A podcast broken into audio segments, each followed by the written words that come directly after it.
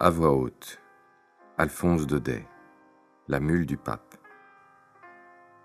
De tous les jolis dictons, proverbes ou adages dont nos paysans de Provence passementent leurs discours, je n'en sais pas un plus pittoresque ni plus singulier que celui-ci.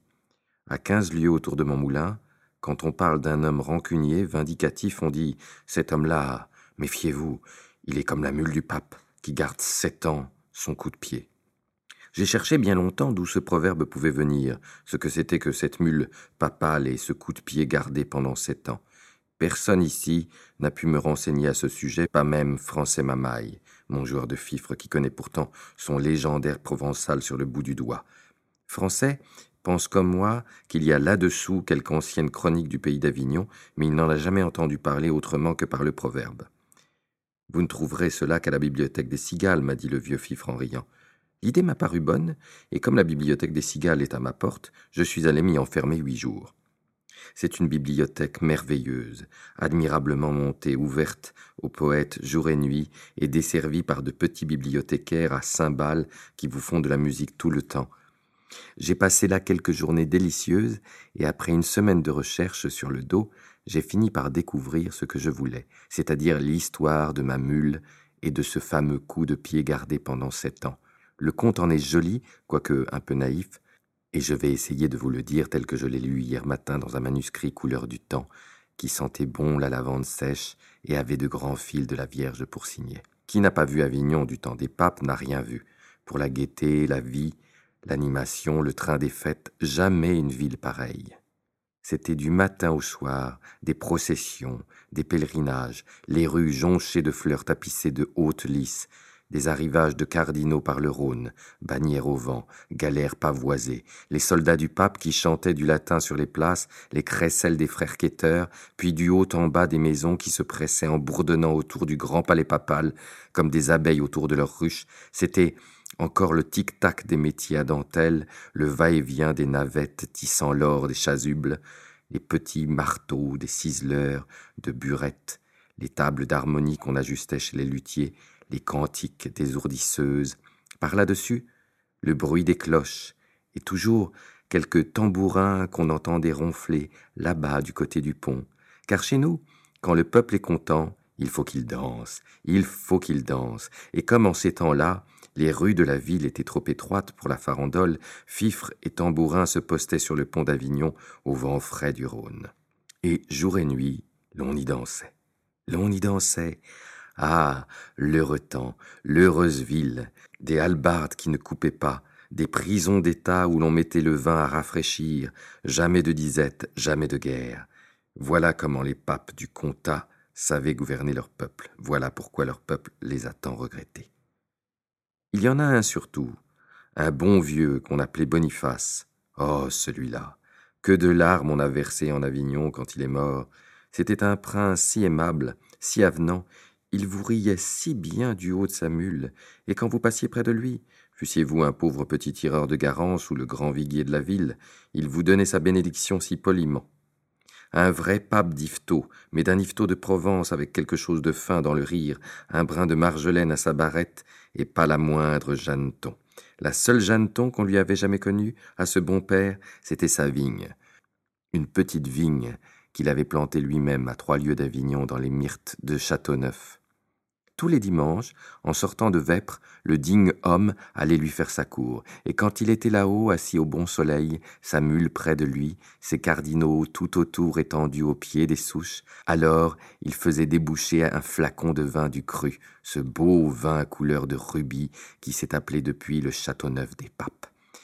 Et il dégustait par petits coups en regardant sa vigne d'un air attendri, puis, le flacon vidé, le jour tombant, il rentrait joyeusement à la ville suivi de tout son chapitre, et lorsqu'il passait sur le pont d'Avignon au milieu des tambours et des farandoles, sa mule, mise en train par la musique, prenait un petit amble sautillant, tandis que lui-même il marquait le pas de la danse avec sa barrette, et qu'il scandalisait fort ses cardinaux, mais faisait dire à tout le peuple Ah, le bon prince Ah, le brave pape Après sa vigne de Châteauneuf, ce que le pape aimait le plus au monde, c'était sa mule. Le bonhomme en raffolait de cette bête-là. Tous les soirs, avant de se coucher, il allait voir si son écurie était bien fermée, si rien ne manquait dans sa mangeoire, et jamais il ne se serait levé de table sans faire préparer sous ses yeux un grand bol de vin à la française, avec beaucoup de sucre et d'aromates, qu'il allait lui porter lui-même, malgré les observations de ses cardinaux. Il faut dire aussi que la bête en valait la peine. C'était une belle mule noire, mouchetée de rouge, le pied sûr, le poil luisant, la croupe large et pleine, portant fièrement sa petite tête sèche, toute harnachée de pompons, de nœuds, de grelots d'argent, de bouffettes, avec cela douce comme un ange, l'œil naïf, et deux longues oreilles toujours en branle qui lui donnaient l'air bon enfant. Tout Avignon la respectait, et quand elle allait dans les rues, il n'y avait pas de bonne manière qu'on ne lui fît, car chacun savait que c'était le meilleur moyen d'être bien en cour, et qu'avec son air innocent, la mule du pape on avait mené plus d'un à la fortune, à preuve Tistet-Védène et sa prodigieuse aventure. Ce Tistet-Védène était dans le principe un effronté galopin que son père, Guy Védène, le sculpteur d'or, avait été obligé de chasser de chez lui, parce qu'il ne voulait rien faire et débaucher les apprentis. Pendant six mois, on le vit traîner sa jaquette dans tous les ruisseaux d'Avignon, mais principalement du côté de la maison papale, car le drôle avait depuis longtemps son idée sur la mule du pape, et vous allez voir que c'était quelque chose de malin. Un jour, que sa sainteté se promenait toute seule sous les remparts avec sa bête, voilà Montistet qui l'aborde et lui dit en joignant les mains d'un air d'admiration. Ah, mon Dieu, grand Saint-Père, quelle brave mule vous avez là. Laissez un peu que je la regarde. Ah, mon pape, la belle mule, l'empereur d'Allemagne n'en a pas une pareille. Et il la caressait, et il lui parlait doucement comme à une demoiselle. Venez ça, mon bijou, mon trésor, ma perle fine. Et le bon pape, tout ému, se disait dans lui-même. Quel bon petit garçonnet, comme il est gentil avec ma mule. Et puis, le lendemain, savez-vous ce qu'il arriva? Tistet Védène troqua sa vieille jaquette jaune contre une belle aube en dentelle, un camail de soie violette, des souliers à boucles, et il entra dans la maîtrise du pape, où jamais avant lui on n'avait reçu que des fils de nobles et des neveux de cardinaux. Voilà ce que c'est que l'intrigue. Mais Tistet ne s'en tint pas là. Une fois au service du pape, le drôle continua le jeu qui lui avait si bien réussi, insolent avec tout le monde.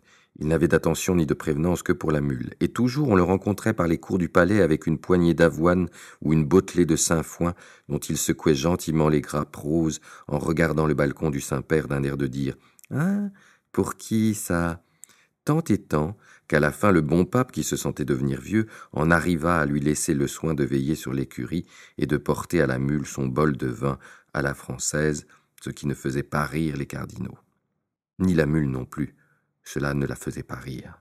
Maintenant, à l'heure de son vin, elle voyait toujours arriver chez elle cinq ou six petits clercs de maîtrise qui se fourraient vite dans la paille avec leurs camailles et leurs dentelles, puis au bout d'un moment, une bonne odeur chaude de caramel et d'aromates emplissait l'écurie, et Tistet-Védène apparaissait portant avec précaution le bol de vin à la française. Alors, le martyr de la pauvre bête commençait.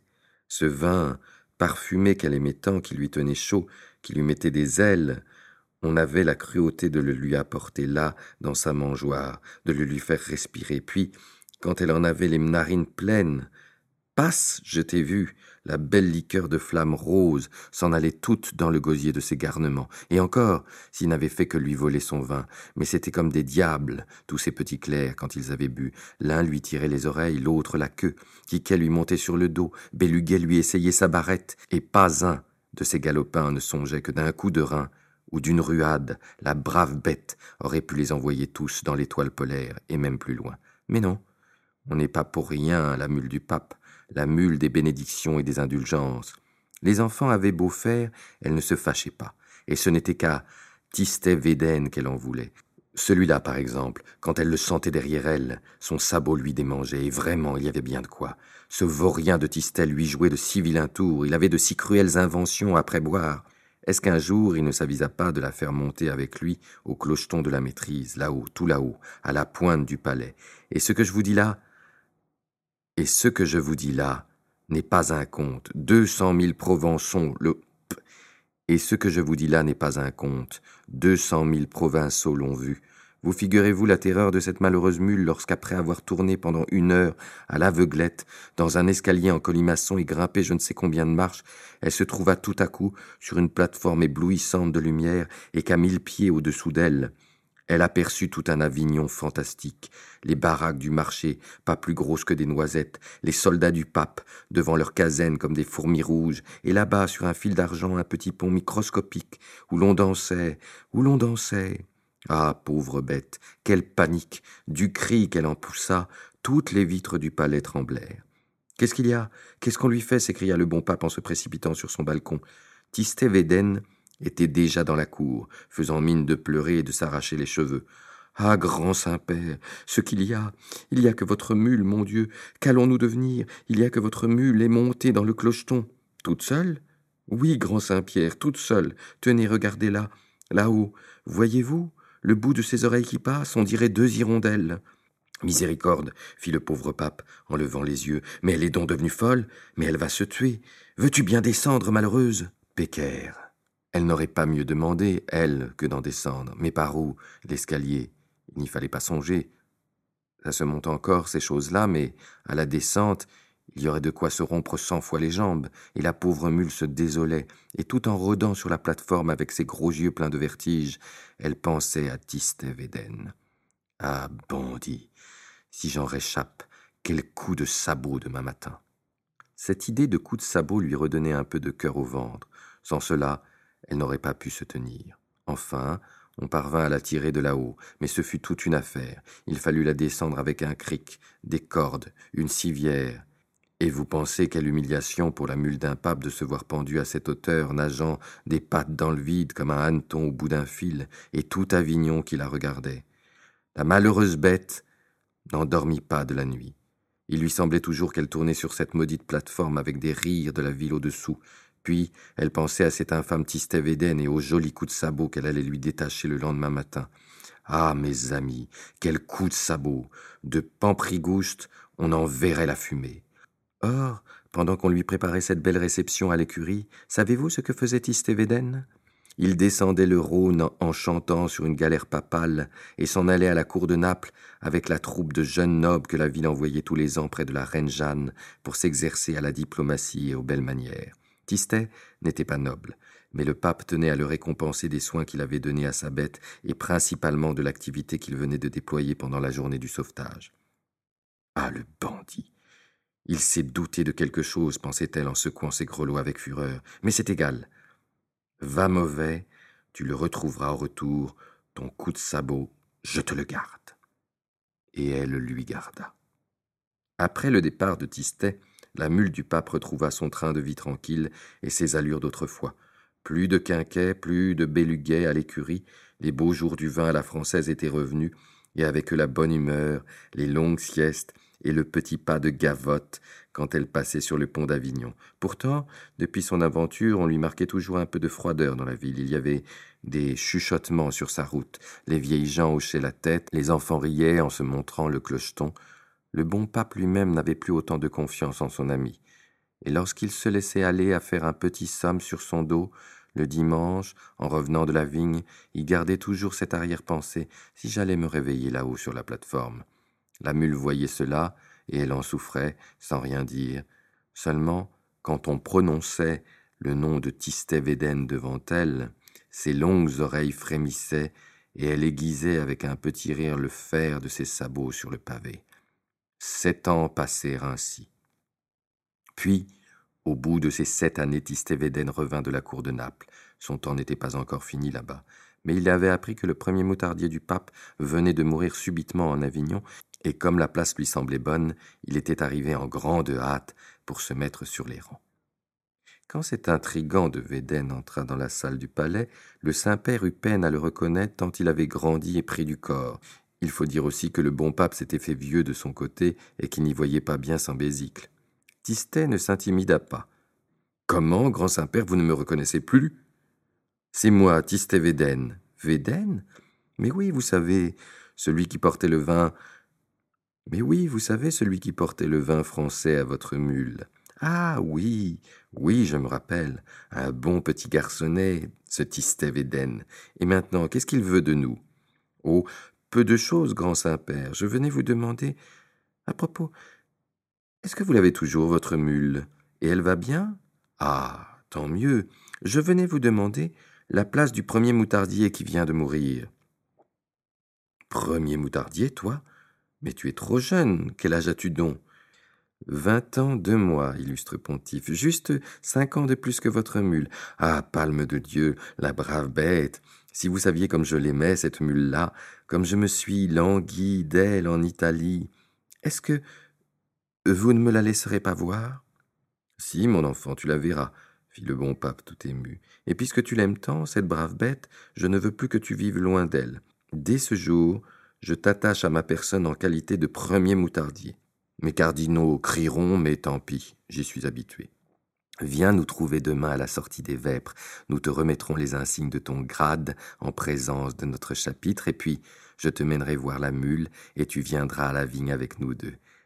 Hé allons, va. Si Tistet Védène était content en sortant de la grande salle, avec quelle impatience il attendit la cérémonie du lendemain, je n'ai pas besoin de vous le dire. Pourtant, il y avait dans le palais quelqu'un de plus heureux encore et de plus impatient que lui. C'était la mule. Depuis le retour de Védène jusqu'aux vêpres du jour suivant, la terrible bête ne cessa de se bourrer d'avoine et de tirer au mur avec ses sabots de derrière. Elle aussi se préparait pour la cérémonie. Et donc, le lendemain, lorsque vêpres furent dites, Tistet Védène fit son entrée dans la cour du palais papal.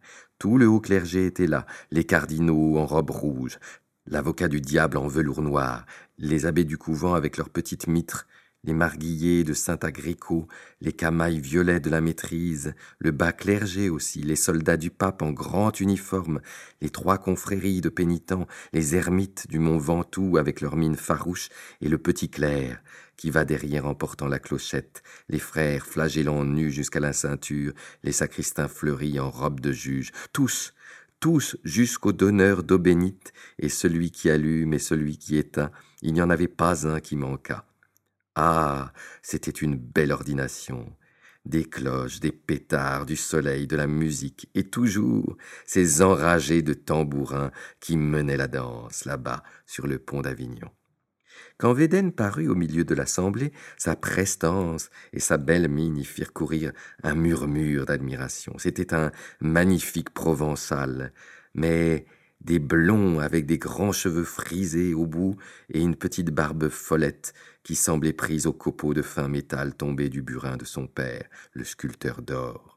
Le bruit courait que dans cette barbe blonde, les doigts de la reine Jeanne avaient quelquefois joué, et le sire de Védène avait bien en effet l'air glorieux et le regard distrait des hommes que les reines ont aimés.